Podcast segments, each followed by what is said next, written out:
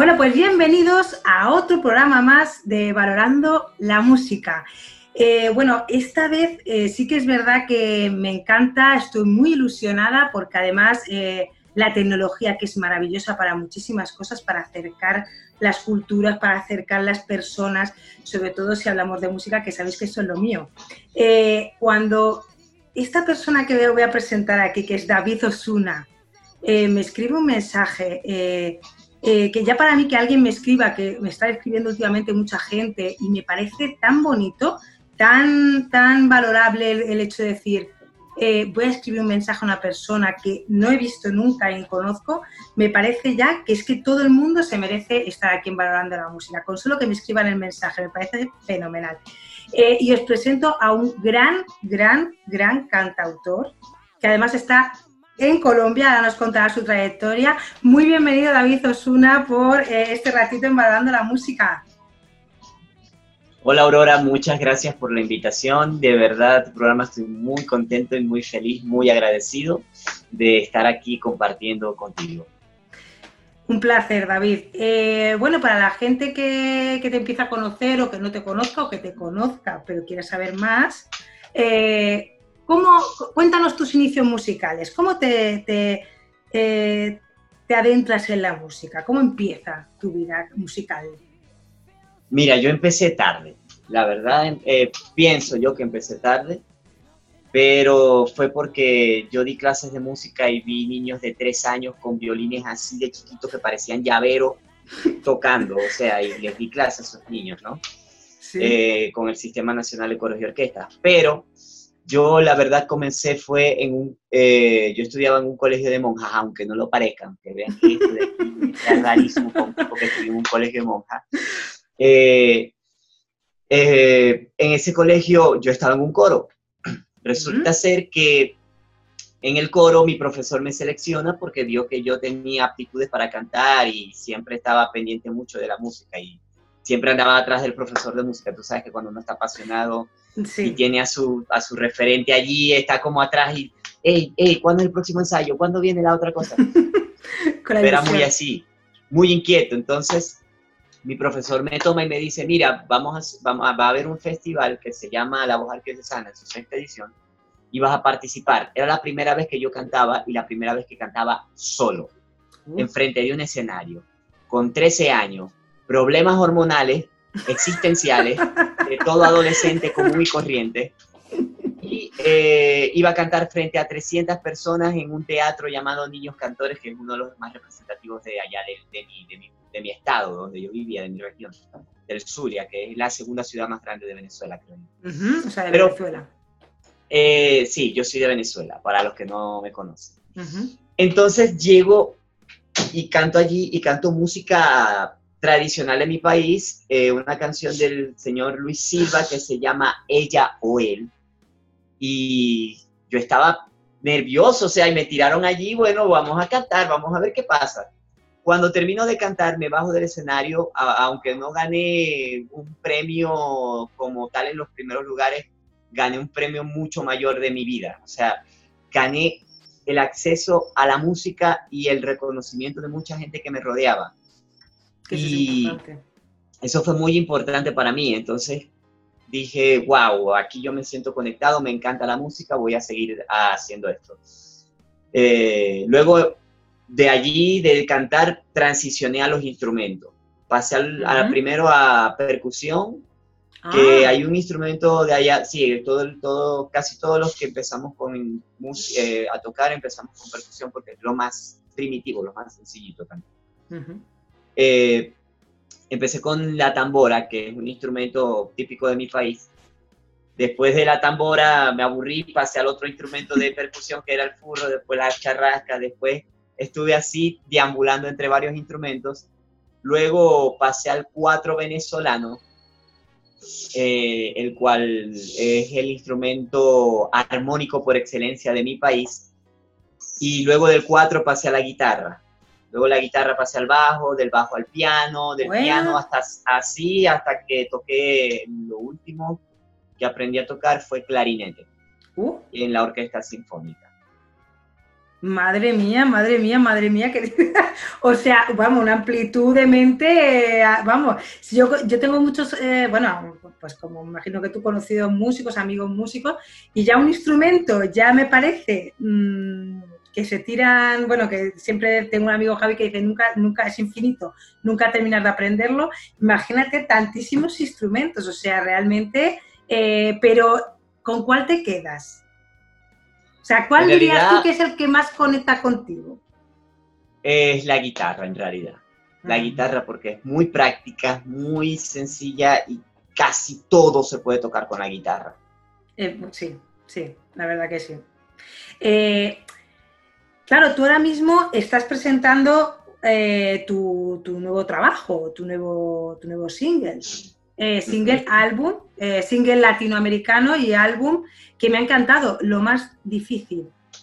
O sea, lo más difícil, y, me encanta este título porque además te voy a preguntar, para ti, ¿qué es lo más difícil de vivir de la música? Mira, lo más difícil mm, no es vivir de ella, lo más difícil es dar el primer paso, o sea, es muy complicado porque por lo menos no sé cómo es allá en España. Igual. Creo que es diferente, no sé, pero aquí en Latinoamérica es como que cuando te preguntan, eh, ¿tú qué haces? Y tú les dices, soy músico, ajá, ¿y qué más? Es como que, es como que, o sea, no te basta que yo sea músico. Hay, hay, más de, hay más de, no sé, mil géneros, no, los, no, en realidad no lo sé, de música. Y tienes que estudiártelos todos de paso cada canción, cada música, cada género en, un idioma diferente tiene diferentes sentimientos, tiene diferentes feelings, tiene diferentes compases, tiene diferentes enlaces y todo. Y, o sea, no, no tienes que tener de paso otra carrera. O sea, eso es muy difícil. Tienes que comprender la estructura humana para poder entender bien la música. Y de paso que tienes que tener la, estructura humana para poder también compartir bien a través de la creación una cosa que le guste a, una cierta cantidad de gente, para que esa gente se sienta identificada y pueda desarrollarse mejor, porque ese es el trabajo de nosotros los artistas. Eh, vendemos no solo motivación, sino también vendemos a veces, muchas veces, superación personal, eh, transición de etapas, de quemar etapas, pues, porque cuando uno se siente triste y escucha música, como lo asimila mucho mejor, lo asimila mucho más fácil. Sí, Entonces, este, a pesar de todo eso, no, tienes que tener una carrera aparte. Claro. Solo pues funciona igual que aquí, por lo que veo, estamos igual. Eh.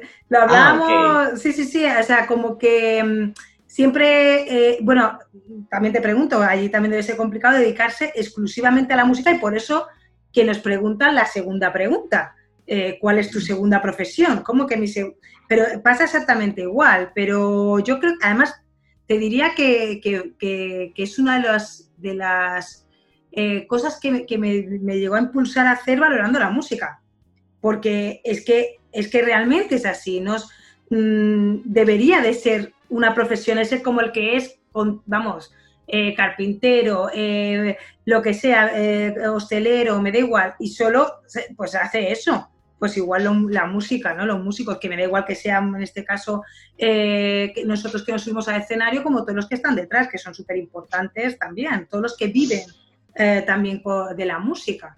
O sea que me parece que, estamos exactamente igual. ¿Por qué crees que pasa este, esta, esta falta de, vamos a decir así, de valor, de valor eh, hacia la música? ¿Qué, es lo que crees que pasa? Bueno, mira, la verdad creo, tengo una firme creencia de Bajo tu criterio, ¿eh? esto es como digo yo, muy personal. Sí, sí, lo que pasa es que la gente cree que la música solamente son golpes de suerte y de que no es tanto trabajo. Mm. Pero es que no están viendo todo lo que hay detrás. Porque incluso los, este, los mismos músicos les damos de comer, incluso hasta las personas que trabajan en computadoras, eh, la gente que trabaja hasta de la química, porque fíjate, eh, conmigo toca eh, muchas veces saxofonistas, trompetistas, trombonistas, ¿no? Y hasta yo, que como te dije, fui clarinetista también, me di cuenta de esto en la orquesta, de que el instrumento necesita una, un mantenimiento químico. ¿Me entiendes? Entonces es como que, o sea, aquí hay un trabajo que se está generando a partir de la música. Hay muchos trabajos que se generan a partir de la música.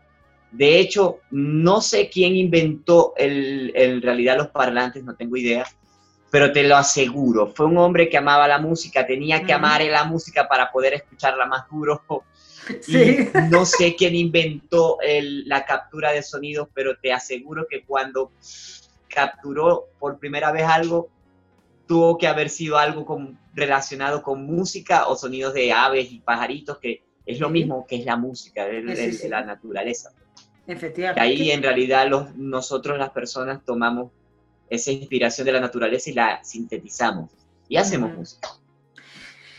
Pues sí, me parece súper, vamos, estoy totalmente de acuerdo contigo. Eh, yo además eh, quería eh, preguntarte, ¿realmente qué te impulsó? ¿Qué, qué, qué, fue lo que, conectó contigo para decir, me voy a dedicar a la música? Quiero, porque sabemos, o sea, te pregunto esto porque además sabemos la dificultad que conlleva porque sabemos que parece que tienes que tener una segunda profesión, como hemos dicho, o tienes que estudiar otra cosa, o, qué fue lo que te impulsó a decir, mira, me da igual, yo me voy a dedicar a la música, digan lo que digan.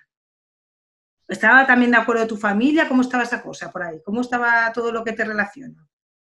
Mm, mi familia, mira, mi papá es, este, mi papá y mi mamá sí les gustaba la música, sí, en realidad, pero también la veían como una cosa de segundo plano. ¿no? Este, cuando yo decidí dedicarme en realidad a la música, ellos estaban asustados de que me muriera de hambre y no sé qué. Pero yo pienso que en realidad eh, siempre tienes que hacer conexiones porque es que tú, tú no dependes de ti mismo todo el tiempo. Entonces mi papá quería que eh, yo fuera ingeniero en sistemas. De hecho, yo saqué mi título de ingeniero en sistemas y se lo di a mi papá y le dije, bueno, ahí tienes tu lo del hijo tuyo de ingeniero de sistema, ahora yo voy a hacer música, déjame en paz. Y me salí a hacer música. Sí, porque quería que yo tuviera un trabajo seguro del cual seguramente me iban a votar. es que ya segura nos hemos dado cuenta que ahora mismo no hay nada, porque ahora mismo, mira, con la que hay, no hay nada seguro en esta vida. Sí, nada es seguro. Lo único, como dice Simón Bolívar, no sé cómo, bueno, allá en España no sé qué fama le tienen los gobernantes, le tienen una mala fama según lo he escuchado. ¿eh? bueno, yo la verdad que mm, soy poco de política, pero, pero ah, eh, sé quién es, pero no, la verdad que no, no sé si tiene buena... Simón Bolívar es eh, en realidad es, un, es el, el, que liberó a muchos países de lo que era el reino de España aquí en Latinoamérica, ¿no? Él este, le dio mucha independencia a muchas repúblicas, incluida Colombia, Ecuador, Perú, y eh, Bolivia. Porque tú dónde estás ahora? Vamos a situar a la gente. ¿Tú ahora mismo dónde estás viviendo? Yo estoy en Colombia, Medellín. Claro, o sea, vale, tú, estás, tú eres de Venezuela, pero al final te fuiste, te, estás viviendo ahora en Colombia. Exacto, sí. Bueno, Bolívar decía que la única certeza del hombre en la vida es la muerte. Eso sí. Y yo también pienso eso, o sea, la muerte tiene un apellido y es segura. Eso está, vamos, clarísimo, ¿eh? Exacto, entonces si, si vas a vivir una vida que te, a la final te vas a morir porque vas a hacer algo que no quieres. O sea, vas a vivir como nadie quiere y te vas a morir como todo el mundo se muere. Entonces, viviendo como no quieres. No, entonces no, no, no se puede así. Yo de verdad, yo me rebelé contra eso, la verdad, pero es que también es que estoy loco y eso me ayudó. Hombre, yo siempre digo que, mm, bueno, eh, los que nos dedicamos a la música tenemos ahí, como digo, bueno, dicen que, esto lo he leído yo en algún lado, no, no me lo estoy inventando, ¿eh? Mm, yo he leído en algún lado que tenemos hasta un gen diferente, que es verdad, que tenemos un gen diferente, los que, todos los que, han hecho unas pruebas, y sale así, todo el mundo que se dedica a la música tiene un gen diferente. O sea que ya te puedo decir que mm, parece como que hay, yo que he tratado también con muchísimos músicos, siempre digo, tenemos algo, somos muy emocionales a veces para lo bueno y para lo malo, porque claro, ahí también tenemos el tema de los grupos, también cada uno de nuestro padre, nuestra madre, compaginar todo eso, me imagino que allí también pasará, vamos, yo creo que esto es general, un poquito de los caracteres, según el, eh, cómo eres de carácter, sabes más o menos lo que tocas, qué instrumento tocas, También sí. Eso también se, se, ve. Eso lo descubrí en la orquesta. Fíjate que cuando estaba, yo cuando estaba en la orquesta sinfónica de allá de San Francisco, estaba apenas en formación, eh, la orquesta. Entonces empiezas a ver todas las personalidades que acompañan a los instrumentos. Y es increíble. O sea, eh, hasta cuando estuve en el coro también, yo estuve en una coral, eh, y cuando estuve en la coral también veía que las diferentes, eh, los diferentes colores de cuerda tenían diferentes tipos de personalidad y que eran todos muy similares con respecto a lo que es estar más cerca de un registro más agudo o un registro más grave. Entonces curioso. algo muy cómico, la verdad, muy, muy interesante también. Sí, sí. Eh, cuéntanos en este, en este álbum, ¿qué aportas a la música? En lo, lo más difícil, en este álbum, lo más difícil, ¿qué es lo que aportas a la música? Está difícil, en realidad, está profunda, está profunda. No, no, te, no tenía, no, no, no, no, me han preguntado eso y me gusta que me lo hayas preguntado, te lo agradezco mucho porque me pusiste a pensar. Eh, la verdad, no he pensado en, en, lo que le ha aportado a la música, pero creo que en una entrevista que me hicieron antes, un amigo desde Miami, eh, me dijo que tenía como esa transición de varios tipos de géneros pero sin que la, la diferencia fuera tan eh, radical, pero que se pudiese disfrutar y que a la vez fuera congruente con lo que estaba haciendo. Entonces creo que le, le aporté un poco de congruencia a la música, aunque no estaba buscando aportarle algo a la música, sino más que todo a la persona que me iba a escuchar. Y también un poco como este, exponiendo quién soy, diciendo, hey, yo soy esto y escuchen si les gusta perfecto. Y si no, bueno, hay otros artistas. Así. Sí, sí, sí, de momento que. ¿Y qué crees que la música te ha aportado a ti? La música, uff, la música me ha dado todo, de verdad me ha dado muchísimas cosas. Desde que yo descubrí la música creo que volví a nacer de, de una sola, de una vez. Mira, me ha aportado increíble cantidad de amigos, eh, me ha aportado el interés por otros idiomas, por eso hablo cuatro, hablo cuatro idiomas, eh, español, francés, eh, inglés y el portugués, que el portugués sí no lo manejo casi, ahorita estoy aprendiendo a manejarlo también para poder conectar con más gente en portugués. Genial. Y la verdad me ha aportado eso, el interés por los idiomas y por la música que se desarrolló originalmente en esos idiomas. Eh, he conectado con mucha gente de Alemania, incluso de la misma España. Tengo un montón de amigos en Barcelona, Zaragoza, eh, ¿cómo es que se llamaba eso? No me acuerdo, estaba Madrid, por ahí tengo muchos amigos también en las Islas Canarias, incluso.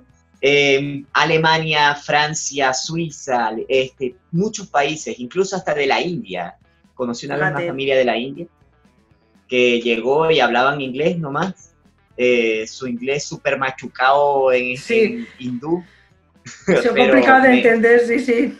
Sí, sí, pero la, la, música me ha generado demasiadas conexiones muy interesantes y muy bonitas. Entonces, eh, de verdad que si yo amo todo lo que me ha dado la música y si vuelvo a, si vuelvo a nacer, sería.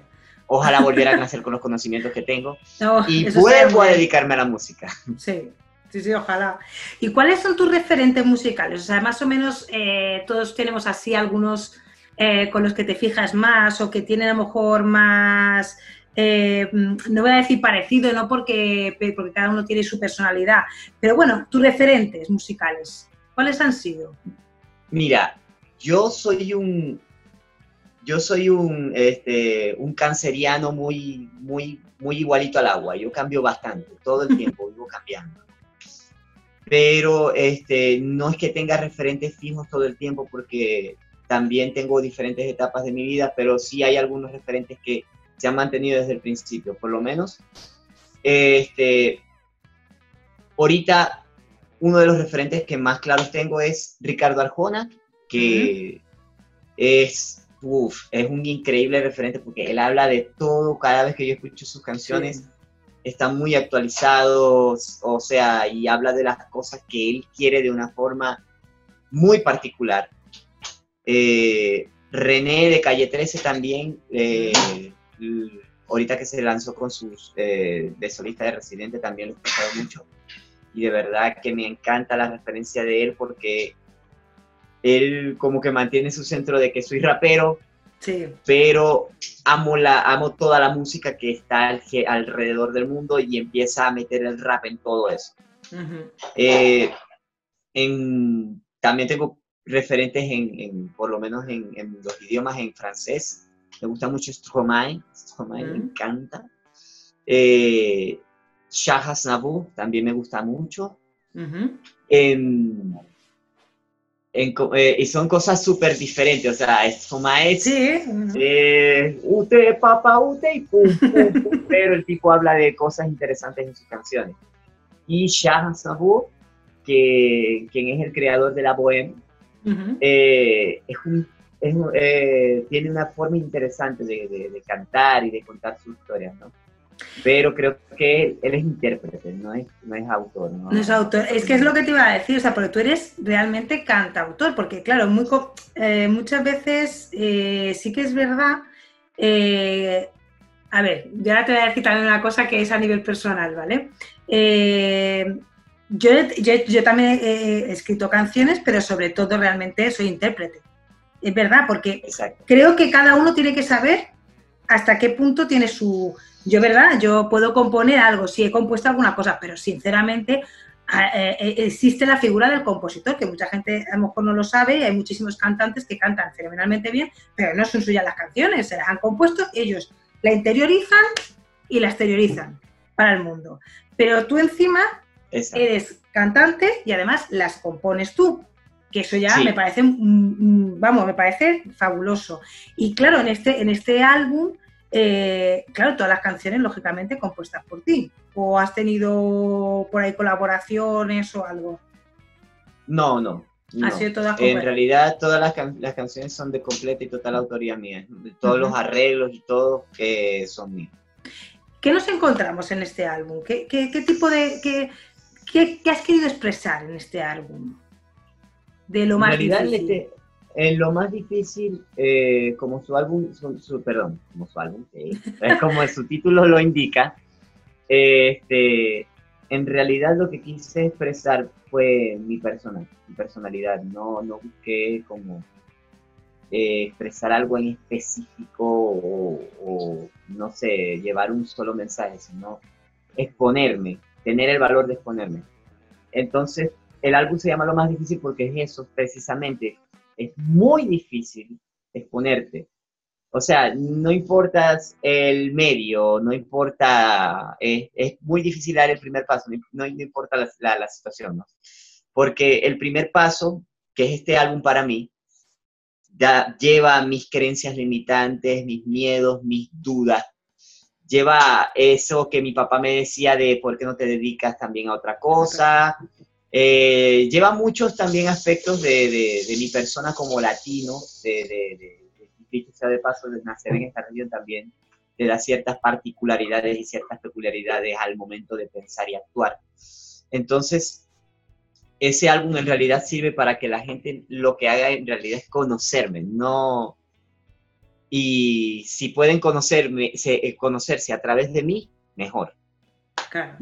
Es que yo creo que lo más bonito, por eso me gusta hacer entrevistas a, personas que, hacen sus propios proyectos o, que están eh, en, en, la actualidad también porque han sacado cosas, están cantando, están tocando, porque también creo que la manera de entrevistar a una persona y conocerla te hace escuchar su música de otra manera. Vamos, yo estoy totalmente convencida. Yo he oído gente que a lo mejor hemos estado hablando un rato y me dice, es que te he escuchado y es verdad que estoy, que es que tiene mucha personalidad lo que cantas porque, porque ya he hablado o te he escuchado o sé cómo, ya he visto cosas de ti, ya he visto cosas de ti ya tu música la veo diferente, la veo de otra manera, de otra perspectiva, ¿verdad? Eh, y esa es la intención también de, valorando la música, porque, porque es genial que, se vaya haciendo eh, visible eh, personas como tú que tienen muchísimo talento, muchísimo talento. A mí me, a mí me ha encantado. Eh, además, el single latinoamericano, que por cierto lo pondremos eh, para que lo escuchéis al finalizar el, episodio de hoy, para que ya lo estéis ahí recordando y escuchando. Y, la verdad que, mm, David, yo solo puedo darte las gracias por tu tiempo, pero yo no, no quiero despedirme todavía, me queda todavía un poquito, eh, porque sí que es verdad que a nivel emocional, eh, la música, que ya has demostrado que ha sido contra viento y marea al respecto, mi pregunta es que siempre cuando, cuando termino el, el programa es, ¿qué se podría hacer para que se valorara más la música? ¿Qué crees que se podría hacer? ¿Cómo podríamos cambiar que eso sí, no digan, no hay otra profesión, soy músico y todo el mundo diga, vale, perfecto. ¿Cómo podríamos cambiar eso? ¿Cómo crees? Creo que sería un cambio de un cambio muy muy complicado, te lo digo porque fui profesor de música también, de manera tanto voluntaria como, este, como oficial, por decirlo así. creo que lo primero que hay que hacer es para que la gente valore la, música no solamente, sino el arte en general. Sí, sí.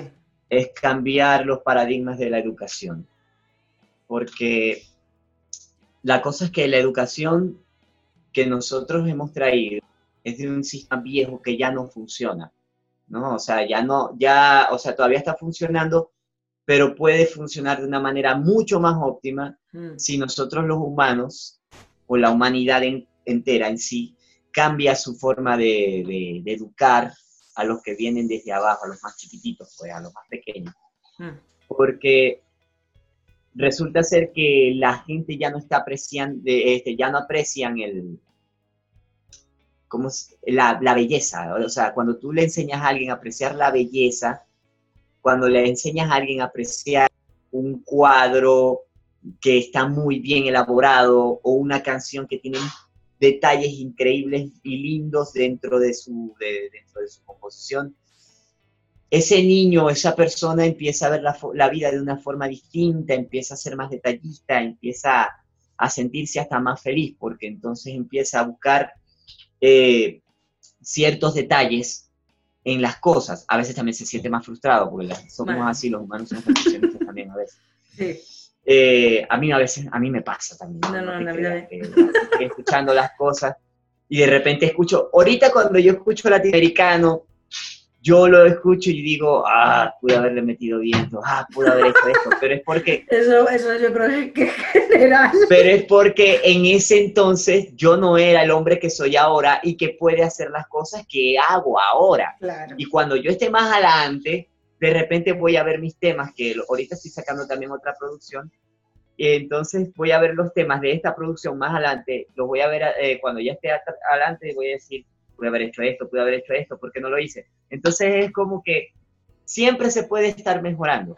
Y cuando aprecias la belleza, eh, la belleza se hace, eh, se hace eh, paulatina, se hace más alta, más grande y tú empiezas a encontrar más cosas que puedes ayudar a embellecer. Entonces creo que lo primero que tendríamos que hacer como humanos sería cambiar nuestra forma de educación a nivel mundial. Es que la conclusión, fíjate, a todo es verdad, la misma, al final llegamos a la misma conclusión, que es la, es la base de la educación desde que somos eh, pequeñitos, de, que, no solo influye, influye todo, ¿no? El entorno, porque no solo son los profesores, la familia, es todo, es todo lo que te envuelve, porque a veces parece que solo tiene que ser un sector, es todo lo que nos envuelve desde pequeñitos que tiene que, que dar ese valor al arte, como tú has dicho en general.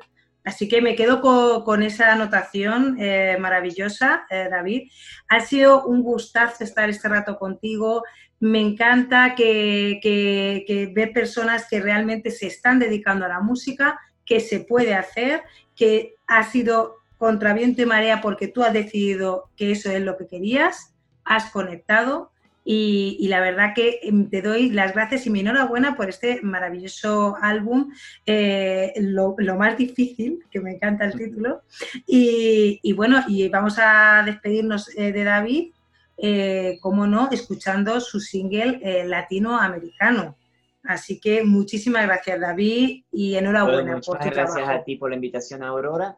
Y bueno, muchas gracias a todas las personas que están viendo esto y que de verdad, como dice en el, en, bueno, en el fondo que tienes allí, están valorando la música también, no solo la música, sino el proceso de hacerla, porque es muy importante valorar eso. Ahorita, en una sociedad donde vivimos tan este, adictos al, aquí y el ahora, al aquí ya, rápido, todo rápido. una, así, a, todo rápido. Entonces es como que eh, valorar el proceso de cómo se hace una canción, de cómo se hace un álbum, de cómo se hace el arte, es algo que de verdad creo que sería la salvación de la humanidad, aprender a disfrutar de los procesos y no solamente del resultado inmediato. Efectivamente, totalmente de acuerdo. Pues muchísimas gracias y os dejamos a todos hasta el próximo episodio con este gran, gran single de eh, David Osuna. Recordar que lo vais a poder buscar, ¿eh? David, estás, eh, ¿tienes página web o tienes, tienes Instagram? O sea, lo podéis eh, buscar. Eh, pueden, página, pueden encontrarme, me pueden encontrar en mi página web, este, David-Osuna, Osuna va con S, por favor, no se olviden, no es con C. David-osuna.com. Eh, allí pueden encontrar mis, todo el material que está en Spotify, Deezer, YouTube, Bandcamp, tienen allí el acceso. Está también el acceso al videoclip de latinoamericano. Pueden encontrarme en Instagram como davidosuna.music, Osuna con la misma S de, de music, pam, pam, ahí mismo. Eh, y en Facebook también pueden encontrar mi fanpage como David Osuna. Y bueno, ahí estoy publicando siempre, hablando siempre, estoy en contacto con las personas que quieran saber más de, de la música y todo. Y además que no os preocupéis porque sabéis que siempre en todos los episodios, eh, tanto en YouTube como en el podcast, eh, siempre vamos a poner todos los enlaces por si alguien quiere ya directamente pinchar y escuchar eh, y ver todo lo que, lo que ha hecho David Osuna. Pues nada más, David, encantada, mil gracias porque sé que allí es prontísimo por la mañana en Colombia y yo te agradezco que, pues eso, que me haya dedicado este ratito a valorar un poquito más la música. Un abrazo a todos. Y os dejamos con Latinoamericano. Nos vemos pronto. Un saludo.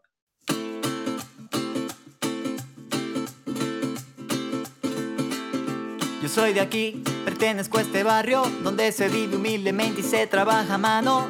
No tengo carro, me muevo caminando. A consecuencia de esto vivo lo que pasa a diario. No veo mucha tele porque es aburrida, prefiero con mis amigos cantar en alguna esquina. Conozco a todos y todos me conocen, compartimos todas las cosas y nos ponemos sobrenombre.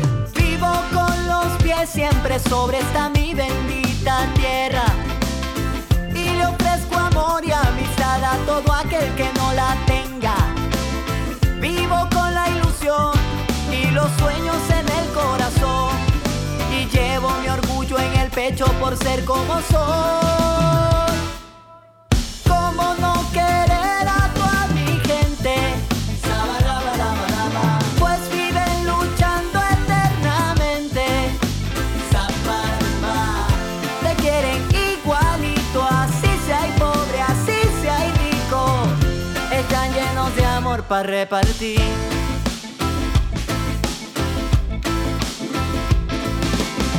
Tengo mi orgullo y no se lo vendo a nadie. Y mi personalidad es como la guaya de un cable. En este barrio somos demás jocosos, pero no tenemos intención de provocar destrozos. Hay muchas madres, pero aquí solo hay hermanos nacidos en este suelo latinoamericano.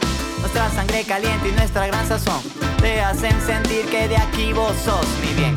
Compartimos todo lo que somos